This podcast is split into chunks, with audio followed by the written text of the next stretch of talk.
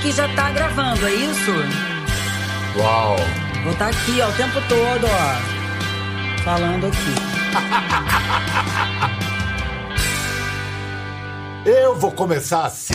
Vou dizer que quem já trabalhou com ela costuma chamá-la pelo singelo título de trator. Diz que ela é um trator, um trator de talento, um trator de trabalho. E como a televisão brasileira está fazendo 70 anos e ela faz TV há 30, ela mesmo diz que é Highlander. Tá bom, até, pode ser. Bom, vamos dizer que sim, de mentirinha, porque considerando que ela é uma veterana precoce, começou aos 14 anos. E começou aos 14 anos como Angelica Angeliquete, né? Tem que ser porque é gata da Angélica, Angeliquete, que eram as assistentes de palco da, da Angélica. Pois é, com 14 anos estava lá a Giovana pela primeira vez. Uh! Ficando maior que a vida, era só a câmera mostrar que ela, uau, ela cresce. Pois então, da Angélica, desde então ela atuou em 29 minisséries, novelas. No ano que vem, Corona permitindo, ela emplaca sua trigésima novela, trigésima produção, a nova, uma nova novela das sete. A primeira personagem dela em novela da Globo, Tropicaliente, de 1994, tinha um nome que já estava indicando o caminho, é premonitório. Bem-vinda. A televisão dizia bem-vinda Seja bem-vinda. Você foi bem-vinda. Você é bem-vinda. Você sempre será bem-vinda. Giovanna Antonelli. Ai, Bial, você sempre emocionando a gente, né? Não. Você Poxa, percebeu Giovanna Antonelli com um sotaquezinho com italiano? Sotaque, você, eu gostei do bem-vinda e data. Você tá afiadíssimo. Obrigada yes. pelo carinho. Ah, Obrigada eu, de estar aqui com eu, todos vocês. Eu adoro você eu não sou o único. Você tem essa coisa que eu disse que deve ter aparecido já você menina com 14 anos. A câmera gosta de você, né? E você, como é que você, como é que você correspondeu a esse amor? Como é que você percebeu que você tinha essa capacidade de seduzir a lente? Bial, é, tudo que o olhar do outro vê na gente, a gente não consegue ver, né? Então, eu acho que assim, a minha a minha, a minha vida, eu nunca me imaginei fazendo outra coisa que não fosse atuar desde cedo. E meu irmão estudar a gente teve uma, uma sorte, eu digo, de encontrar as nossas vocações, né? Porque é uma coisa difícil. Eu falo para os meus filhos hoje que não vai existir mais ninguém com uma profissão no futuro. Você vai ter duas, três, né? Porque os jovens vão ser multis. A gente já é multi hoje em dia, né? Mas eu sempre quis atuar. Eu fui criada é, numa família onde meu pai cantou a vida inteira. Na época que no Brasil tinha grandes musicais e óperas e minha mãe, bailarina formada pelo Teatro Municipal. Então eu e meu irmão vivíamos deitado, dormindo nas cadeiras do teatro. Meu pai fez óperas em vários idiomas, sem falar outra língua. Evita, Tosca, Porgy Bess. Então é, é, é a nossa vida foi dentro da arte né, e da cultura. E eu sempre quis ser atriz, mas meus pais nunca me incentivaram. Eu corri atrás sozinha, corri atrás de teste. Recebi muito mais nãos do que sims, mas eu nunca desisti de ir em busca do meu sim, dos meus sims, eu acho. E aí foi quando eu fiz o teste para a primeira vez que apareceu a oportunidade de trabalhar com a Angélica, é, de ser assistente de palco, né, Angeliquete, e o privilégio de poder ter começado perto dela, que era uma menina de 15 anos, eu acho, com profissionalismo, sabe, uma garra, e aquilo ali já vai virando um espelho para você, né? E apesar de eu sonhar me atuar, eu estava ali já dentro da televisão, já estava fazendo contato, conhecendo gente, já estava correndo atrás do meu sonho. E eu, eu agarro todas as oportunidades, Bial, como se fossem assim as últimas da minha vida, entendeu? Eu não deixo nenhuma passar. Vem cá, vamos, vamos falar da, da carreira, das vamos. grandes. São mais que personagens, né? Porque você fez personagens de tanto sucesso que viraram umas entidades, ficam pairando por aí. Vamos falar de. Vamos fazer o seu top 5, vai. Tá. Diz aí o seu é. top 5 pela. Mais ou menos cronológico, se você conseguir. É, eu, eu, eu tenho a Capitu, que foi uma grande oportunidade, um divisor de águas na minha carreira. Tenho a Jade. É, depois a Bárbara, que foi minha primeira vilã, e a primeira vilã a gente nunca esquece. A delegada Elô, que é um ícone até hoje, é uma loucura. E a Atena, que é uma das minhas grandes paixões, assim, com humor, e, enfim. É, são mulheres é, com muita vibração, né? Tive que escolher Capitu. top 5, eu escolhi é. essa. Não, essas. muito bom. Então vou incluir uma, posso? Pode. Porque essa marcou época e foi muito icônica, exemplar de um momento da TV e da moral brasileira. Clara, lésbica, claro, em família, claro. 2014, Manuel Carlos. Vamos ver Eu o beijo de Clara e Marina. Vamos assistir. Clara Fernandes. Aceita casar de livre, espontânea vontade com Marina Meirelles? Sim.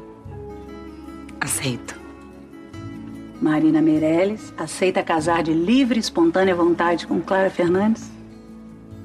Sim. Eu aceito. As alianças?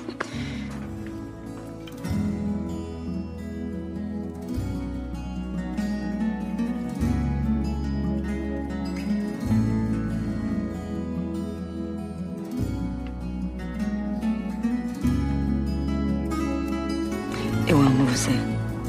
Eu amo você.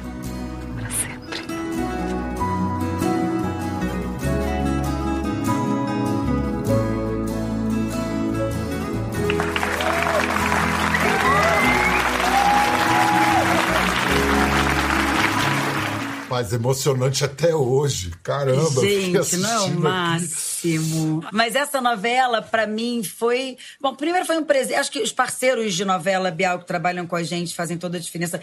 O sucesso não vem sozinho para ninguém, né? O trabalho é em conjunto. A gente depende daquela equipe, daquela direção, daqueles companheiros, daqueles colegas atores que estão inteiros ali apaixonados. Isso aconteceu nessa novela, fora o, o, o texto do Manuel Carlos. Porque ele colocou uma situação é, com, uma, com uma sensibilidade tão grande na forma de contar a história que eu acho que o público acabou comprando pela maneira como foi, sabe? Como foi mostrada, encaminhada, retratada. É. Deixa eu perguntar uma coisa, porque esse foi 2014. Em janeiro de 2014, no último capítulo de Amor à Vida, aquelas situação vai ter. Aí Tiago Fragoso, Matheus Solano deram aquele beijinho. Hum, foi um barato. Foi um alvoroço. Você vocês já foi um beijo mais, um beijo foi um mais. Beijão, uh, foi um beijão. Realista, foi um beijão, claro. foi um beijão. Você, então, assim, o pioneirismo, vamos dizer, foi daqueles, mas o de vocês foi um passo adiante. Você acha que o de vocês foi mais bem aceito porque veio depois ou porque era entre duas mulheres? Olha, eu não sei. Eu acho que quem enxerga o preconceito tem preconceito em qualquer situação, sabe, Biel? Eu fui criada numa família que a gente nunca soube o que era o preconceito e criei os meus filhos dessa maneira. É, mas eu acho que a forma, talvez, como foi criada a situação para acontecer aquele beijo, que demorou uma novela eh, no dilema daquela personagem, que amava o marido também e que amava aquela família que ela construiu, aquele filho. Eu acho que foi tocando o coração das pessoas e as pessoas começaram a entender que isso pode ser possível acontecer na vida de qualquer um, independente de sexo, sabe? É, eu acho que a gente conseguiu trazer o amor ali tocar o coração das pessoas. Eu acredito muito nisso. Tem razão. E vai, uh, o espectador vai ficando íntimo e vai ficando. E, é... e se pega sor... vai, vai torcendo para os personagens, Exato. né? Vai... Quando você é, vê, você tá assim na televisão, ó. É. É. Quando? Já, já aconteceu várias vezes com a gente, né? Você esquece, é, você claro. sai um pouco. Até eu, como atriz, às vezes eu tô assistindo várias coisas e eu tô ó, acompanhando os atores. É. Então eu acho que. E é aquela forma... catarse, é uma delícia. Ah, é muito bom. Muito bom. Eu sou apaixonada. Mas, cá, mas a, a, a, primeira do, do, do, seu top 5, a Capitu, ela também ajudou muita gente a repensar seus preconceitos. Foi. Era uma garota de programa, Foi. prostituta, como queira chamar. Laços de Família, Manuel Carlos, ano 2000. É que agora, a partir do dia 7 de setembro, no feriado da nossa independência, volta ao ar no Vale a Pena Ver de Novo. E Capitu vale mesmo ver de novo muito a pena. Vamos assistir uma cena. É verdade, Capitu? É.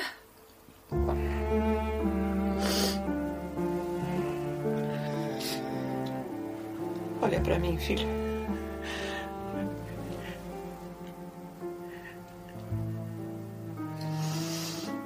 Diz olhando para mim. É verdade. É tudo verdade, mãe.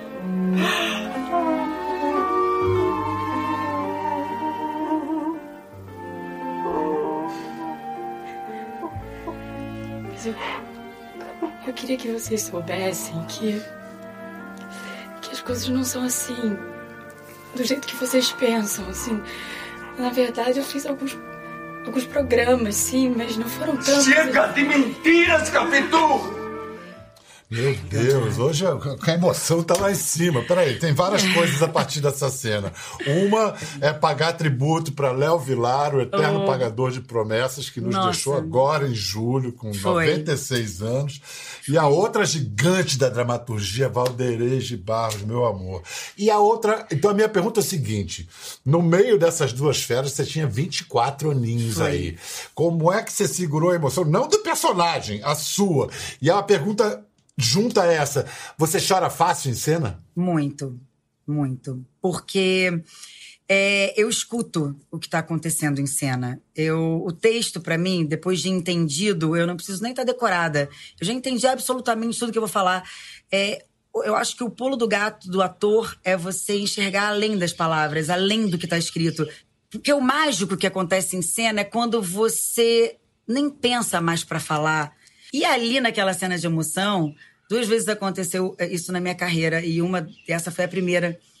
Eu me emocionei nessa cena só de estar ali olhando pro Leonardo Vilar e para Valdeirês de Barros. Eu falava: "Meu Deus, aonde eu estou?" Com essas duas, esses dois monstros, que privilégio. E aí eu saí de cena por um momento e, e- e me emocionei de estar com eles em cena. Eles nem sabem disso, né? Léo nunca soube e Valdeirês nem imagina que depois eu fiz uma dobradinha com ela de novo no primeiro capítulo do Clone.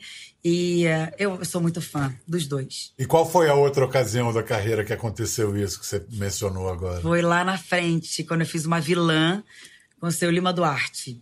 Foi. Ô, foi a- seu Lima. Seu Lima, que eu amo, a gente se divertia horrores, dava muita risada. Sempre que a gente se encontra é uma festa. E em cena, numa cena de emoção também, eu completamente dentro da cena inteira, né? Mas de repente eu comecei a olhar pro seu Lima e eu, meu Deus do céu, não é possível. Eu tô aqui com esse homem que eu acompanhei a minha infância inteira. E me deu um negócio aqui dentro do coração, Bial, e a- o texto vinha e as lágrimas escorriam, era uma coisa assim, uma loucura. Uma catarse mesmo, sabe? De admiração. Eu, eu sou apaixonada por gente, Bial, então eu admiro muita gente. É, ainda bem que você é atriz, porque você tem a- a- o amor aplicado, né? A paixão e a admiração você me imagina agora em casa, todo mundo tá querendo me botar pro trabalho. De marido, as, as meninas que trabalham lá em casa. Ai, dona Giovana vai trabalhar, pelo amor de Deus, pra senhora extravasar essa energia. Vai interpretar. Mas vem cá, vamos falar então da primeira vilã que você não esquece. Você gosta de. Quem gosta de gente sabe gostar até de vilã. Bárbara, A Cor do Pecado, 2004, João Emanuel. É, Olha- pra- pra- para, parafraseando o Shakespeare, como domar uma megera. Como domar a minha megera. Eu. de- lá nessa altura, né, eu já tinha feito tantas mocinhas que eu sonhava em fazer uma vilã. Quando o João me deu esse presente, e foi a primeira novela dele, e eu aproveitei cada palavra, cada cena, porque a gente se diverte com o vilão, né? Tão bárbaro as barbaridades que os vilões falam. E muitas vezes a gente gostaria de falar várias coisas e a gente se reprime na nossa vida. Mas vilão te permite qualquer coisa. Então, assim, eu pegava umas cenas, às vezes, e eu falava assim: ah, eu vou fazer essa cena rindo. Aí eu vou fazer essa cena aqui hoje chorando, mas um choro histérico. Aí você vê, às vezes, alguma imagem em algum filme, em algum lugar, você pega aquilo e fala: eu vou levar isso pra minha cena de amanhã. Então eu me diverti muito. Vamos ver aquela cena maravilhosa em que, a caminho do altar, o noivo, Guilherme Weber, né, é, leva a Bárbara, vestida de noiva, para o seu lugar de direito, para o lixão. Vamos ver. Para com isso, Tony, você Desce. me esse lugar horroroso, que nojo! Maluco! Aqui é um lixo. Me solta, pelo amor de É o Deus! teu lugar, viu, Tô coração? doente! Pra você aprender. Ai, Nunca mais. meter comigo, viu? Solta! Pra você aprender, meu amor, que com louco não se brinca não, viu? Vem cá, vem. Vem, vem. Vem cá. Vem cá, vem cá.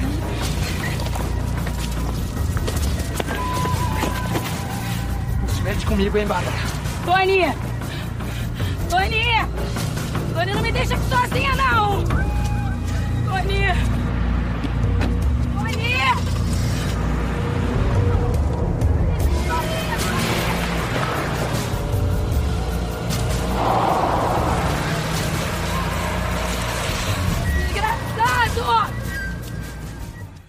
Era um boa, lixão né? de ver... É demais. E um lixão de verdade. A gente vê um catador ao fundo ali.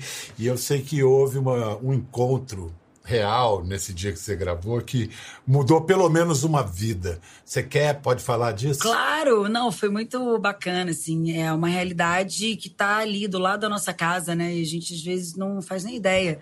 Né, que existia. Eu, pela primeira vez, tinha ido lá e hoje em dia tenho vários amigos que fazem vários projetos sociais ali dentro e conheço muito mais e sei é, da importância que é ajudar aquele lugar e aquelas pessoas. Mas ali, na primeira vez, eu fui para lá e teve uma hora que eu estava descansando enquanto montavam para gravar o, outro pedaço da cena. Eu e a Nazaré, uma camareira nossa da novela, uma querida também. É, eu tô olhando assim para um bolo de lixo, de repente eu vejo uma mulher alta, parecia uma garça, com as pernas. E ela tinha, assim, um cabelo de tranças, afro, e, e uma polaina com uma bota de plástico. Eu falei, gente, eu falei, Nasa, olha que mulher linda catando lixo ali no meio daquela montanha. Era uma top model, aquela menina, assim. Aí a Nasa, ai, Giovana, vou lá, vou chamar ela. Quer falar que quero? Chama, vamos. E aí, quando vem aquela, aquela garça linda, Cristiane é o nome dela, maravilhosa, a gente começou a conversar e ela falou que, que trabalhava ali, que o sonho dela um dia era sair dali, arrumar um emprego, mudar de vida. E eu falei, olha, vamos embora, a gente vai juntar, fazer uma força-tarefa, vamos juntar amigos. Aí peguei fotógrafo amigo, maquiador, tanana, todo mundo se juntou, fizemos book, foto. Ela foi trabalhar em agência de modelo, depois se mudou para São Paulo, teve filho. A última vez que a gente se falou, ela até falou com minha mãe, já estava no segundo filho, estava trabalhando num restaurante. E mudou de vida. E eh, essa história vai ficar para a vida inteira no meu coração. Na verdade, é, e, e não é assim, ah, a Giovana é legal. Eu não faço nada para ser legal, Bial. Eu pouco falo da minha vida, porque eu faço para mim, eu não faço para os outros, sabe? Mas eu acho que não é questão de questão de ser legal ou não. Porque é uma obrigação a gente ter o olhar para o outro.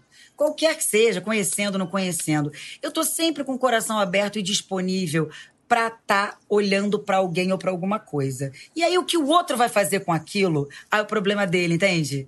Mas a minha parte eu me sinto feliz fazendo. Muito legal. Olha só, dois opostos agora. Gi- Gio, que seus amigos chamam você? Gil, Gigi, Gi, Gica, ah, o que quiser. Gica, Gica meu balanganda. Elô, delegada Durão, Ana Salve Jorge, Atena, bandida, né? Uma a lei, outra o crime. O que pode parecer difícil para muita gente que é vir de- da bandida para policial, para você é isso que é a sua zona de conforto? Ah, eu adoro. É, são- porque assim, já pegam duas mulheres com potencial incrível e explosivo, né? Uma da lei outra fora da lei. Então, imagina, isso é um prato para um ator se divertir. E eu vou pro meu trabalho, Bial, pra me divertir. Pra mim, a primeira coisa, né? Eu sou super profissional, disciplinada, chego no horário, decorada, né? Tudo, uma máquina. Mas, é- mas o pra... não é um. Tem pra gente que fala assim, ai, eu vou trabalhar. Eu falo, ai, vou trabalhar. Aí depois, eu, eu tenho 10 horas de filmagem, 12, saio de lá falo, gente, vamos jantar, vamos tomar uma tacinha. Mas amanhã, 6 horas da manhã, eu falei, mas e daí? Quando eu morrer, eu vou dormir horas. Então agora vamos aproveitar a vida. Então isso me dá energia. E a Elo Aquela mulher linda, me inspirei nessas delegadas todas do Brasil. Eu saí com várias delegadas, eu aprendi várias coisas com essas mulheres, eu entrevistava, eu, pe, eu pe, botei todas as delegadas gatas, as delegadas são gatas, tá? Nossas delegadas, amor, você não tá entendendo. É só mulher que eu falava, gente, olha aqui essa mulherada aqui. A gente saía para conversar, saía para tomar uma cerveja. Foi um trabalho, assim, maravilhoso. Eu ficava observando as roupas, o jeito delas é, se mexerem, como elas conseguiam ser tão femininas e, sabe, tão duras ao mesmo tempo. Que é uma dificuldade, né? Um contraponto, né? E aí, aproveitando também que na minha infância meu apelido era comandante, que eu sempre comandava, né? Então, minha mãe falava: não vai ser muito difícil para você fazer uma delegada, né? Eu falei: é, eu foquei, é, foquei ali naquela. Busquei ali aquela gavetinha emocional da infância, trouxe para cá, botei essas mulheres todas no liquidificador e veio essa delegada, assim, que até hoje, menino, tem comemoração de data de casamento da delegada com, com o Stênio, que é o personagem do Neto as pessoas curtem a beça. E depois veio Atena lá na frente. Essa bandida deliciosa, né? Era quase uma, uma heroína bandida. Porque fazia de um jeito, o João escreveu ela de um jeito. E a Mora também soube levar, assim, essa, na direção, nesse nosso núcleo ali, de um jeito muito gostoso ali, de tá, do público estar tá assistindo, se divertindo com aquelas barbaridades, né? Você sai um pouco ali do, do mundo real e você vai rindo daquilo tudo, né? Olha só. É, tudo bem, a delegata Elo, até hoje todo mundo lembra, mas Jade é imbatível. Jade, dançarina do ventre, clone, mega sucesso. Você já conseguiu fazer a Jade desgrudar de você? ou é aquele, aquele bem-vindo encosto que não larga? Não, ó, sempre que eu acabo um personagem, ele desgruda e vai embora, sabe? Eu nunca, nunca levo o personagem para casa. Mas eu brinco que eu, hoje todo mundo me para ainda em vários lugares, porque a novela continua sendo reprisada em vários lugares do mundo. Inclusive, eu tenho um, um bando de fã na Rússia. Meu sonho é conhecer a Rússia, eu nunca fui à Rússia e que eu me comunico hoje em dia pela internet e às vezes eu tô viajando em algum lugar, se eu marco o lugar que eu tô, aparece gente do mundo inteiro para ver a Jade. Eu falo, gente, mas eu já sou avó da Jade nessa altura, porque já tem 20 anos. Em 2021 vou fazer 20 anos da, do clone e como, como é um personagem que marca, né, Bial? E eu acredito também que é, há 20 anos atrás a gente não tinha essa facilidade da internet, a gente não tinha rede social. Então essa história pôde ficar num lugar mais lúdico e mais mágico ainda para o público, que se fosse hoje em dia talvez não tivesse esse impacto. Mas uma história de amor, é. né? Não, o impacto teria. O, o, impacto teria porque a novela foi extraordinária, porque a Jade foi extraordinária, mas eu acho não, que. Não, e porque tá a Glória também. A Jade não parou. E a Jade não parou de se transformar na imaginação dos espectadores. Dos espectadores. Diva, né? Exatamente. Né? Porque se você é. pega. E a Glória não tem mulher... medo de fantasia. Não, a, né? a, Glória é uma mulher à frente dos tempos, né? Você pega todas as é. novelas dela, ela antevê é, uma coisa que vai acontecer lá na frente. Então, assim, eu, eu falo, Glória, novela sua, eu faço até árvore do cenário, eu topo qualquer papel. Me dá qualquer papel que eu faço. Para mim, esse negócio de papel grande, papel pequeno, é protagonista, não é protagonista. Amor, eu faço qualquer coisa. Eu faço do limão uma limonada, eu faço feliz. É, é, é fracasso, é sucesso. Para mim não existe. Para mim não existe o sucesso sem errar várias vezes, sabe? Então eu não tenho essa. Mas eu acho que essa alimentar, o mundo, o mundo oriental já é uma fantasia na cabeça de todos nós, né? Já tem, o Oriente já tem um, um sabor a mais. E vindo então desse lugar naquela época com uma história de amor de pano de fundo, clonagem. Eu acho que tudo isso assim veio trazendo essa novela até hoje com esse é um furacão, né, o clone. Olha só. Vamos ver uma cena que eu quero saber se foi a Glória que escreveu ou se você que mandou essa cena. Jade dançando com espada e cobra. Eita.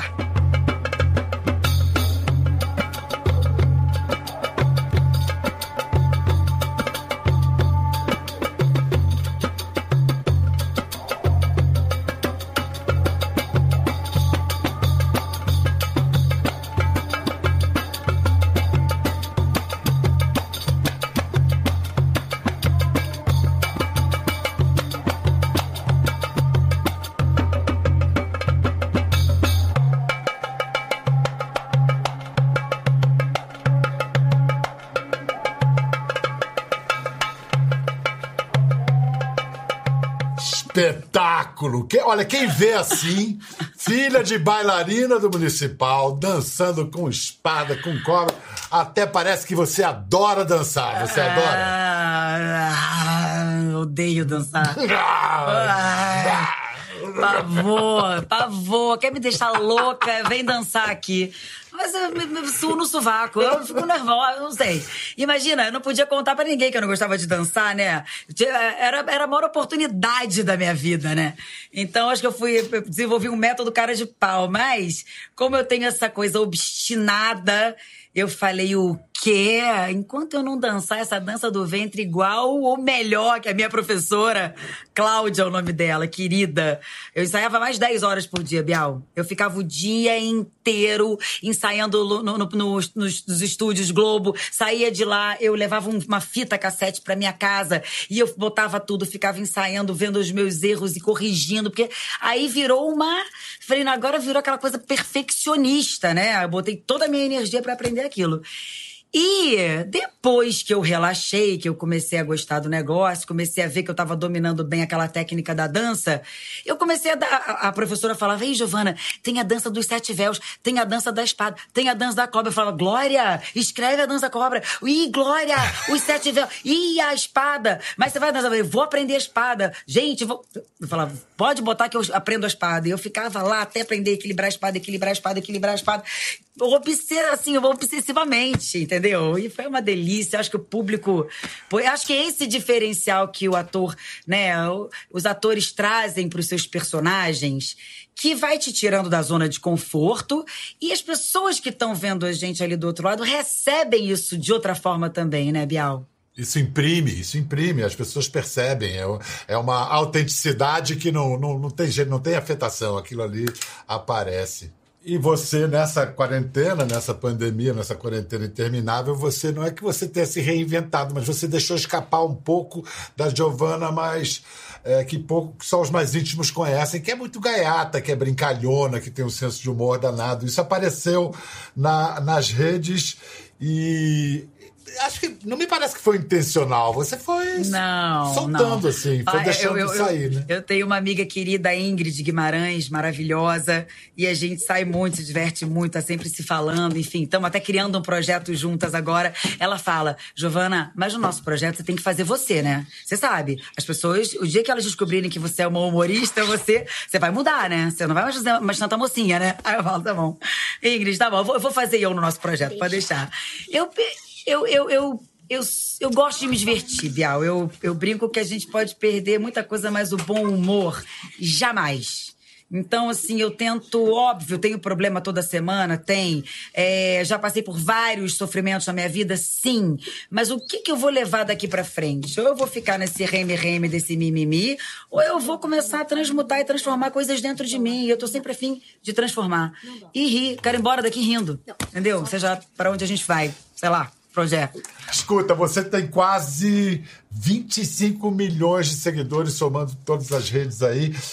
Só segue 242 felizardos. Vamos fazer um ping-pong rapidinho de Vamos. algum- alguns que você segue. Você Vamos. diz numa frase por quê, tá?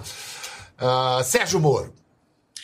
Porque eu gosto de ouvir sempre todos os lados das histórias e gosto de saber todas as notícias que estão acontecendo no nosso país. Central Única das Favelas, a CUFA. Ah, eu acho que eles fazem um trabalho muito bacana, mais de 20 anos, trazendo né, essa galera das comunidades e trazendo arte, cultura. E eu acho que é uma forma também de poder mostrar para as outras pessoas que às vezes querem alugar, ajudar alguém e não sabe como, né? Quando a gente apoia um lugar, é porque você pode confiar naquele lugar. E quanto mais ajuda, né, a gente vai estar fazendo a diferença na vida de muita gente. Eu acho o trabalho deles muito bonito. Tá podendo, hein, Celso Ataíde? Tá bem. É, arrasa. Luiz Henrique Mandetta. Aí eu fiquei, acompanhei muito esse início da pandemia. Eu acho que ouvir ali no início o Mandetta falando era um alento para todos nós, todo mundo muito perdido. E poder sentar todo dia na frente da TV e, e, e alguém da saúde aqui, do nosso país, poder dizer o que estava acontecendo. Eu ficava todos os dias focada ali, torcendo por uma boa notícia, sabe? Por uma explicação do que não dava para entender. E você tem é, declamado poesia nessa quarentena, você segue um perfil que tem textos do Drummond. Ah, eu adoro é, Drummond. É demais, né? Ah, eu gosto muito de poesia. Eu tô numa fase muito agora Clarice Lispector, né? É verdade. Eu fico buscando o dia inteiro coisa de Clarice na internet, porque me deu até vontade de fazer um monólogo um dia dela. Eu tô achando que você vai fazer, porque tá funcionando muito bem. E eu vou te pedir o seguinte: pensa aí numa palhinha de Clarice para dar pra gente. Quando é que deu esse clique de declamar Clarice na, na, na quarentena? Porque você estava falando de Drummond, uma coisa é declamar poesia, mas outra coisa é perceber que a prosa da Clarice às vezes tem uma profundidade que só a poesia sugere ou alcança. O que, que te deu esse clique? Sempre gostei de Clarice, né? E hoje eu, eu, eu, faço parte das redes sociais por dois motivos: pelo meu trabalho e pelo contato com os fãs, porque abriu uma porta muito bacana para as pessoas que me trouxeram até aqui. Eu sempre falo, eu sou muito grata ao espectador, né? Os fãs e à imprensa, porque eu tô aqui por causa deles. Então é uma forma de eu retribuir esse amor. Porque se não fosse isso, eu não teria rede social nenhuma. Então eu falo, o que, que eu posso dar para eles além desse carinho e dessa reciprocidade? Posso levar minha arte, e eu posso fazer com que eles conheçam lugares, poesias, pessoas. E a gente pode trocar, porque o que eu recebo de mensagem da galera pedindo: ah, faz não sei o que lá de Cora Coralina, fala o não sei o que lá do Drummond. E eu tô adorando isso. Então é uma troca ali, é um experimento meu, completamente humilde, né? Sem a menor pretensão de absolutamente nada, mas é uma troca. E as palavras da Clarice, como eu te disse ali atrás, enxergar através das palavras, eu acho que o texto dela todo o significado está através do que está escrito, sabe? Muito mais do que o que está escrito. E eu fico muito impressionada com essa profundidade, essa densidade dessa mulher. Assim. Clarice é um abismo para cima. É, é, é, um enigma, é, né? Clarice é um, é um enigma, eu acho. Ah, eu fico muito apaixonada. Então vamos lá, dá um pouquinho de Clarice pra gente. Bom, tem várias coisas. Eu vou pegar um, um que eu acho bonito também. Ela fala: Minha alma tem o peso da luz, tem o peso da música, tem o peso da palavra nunca dita, prestes, quem sabe, a ser dita. Tem o peso de uma lembrança, tem o peso de uma saudade, tem o peso de um olhar. Pesa como pesa uma ausência e a lágrima que nunca se chorou. Minha alma tem o imaterial peso da solidão no meio de outros. É isso. Lindo, lindo, lindo. Obrigado, Gica. Oh, obrigado, Giovana. Obrigada Foi a você maravilhoso. pelo carinho. Obrigada Finalmente, a nossa primeira aí. vez, hein? É mesmo. Essa a gente nunca esquece. Ah, nunca esquece. Tá bom, meu amor. Um beijo. Tudo beijo nas bom. crianças, no maridão, nos cachorros. Vocês também, vocês também. Obrigada a todo mundo aí. Obrigada, galera que tá vendo a gente. Até já. E vamos esperar esse espetáculo que certamente virá Giovanna Antonelli e Clarice Lispector. Tchau, até a próxima.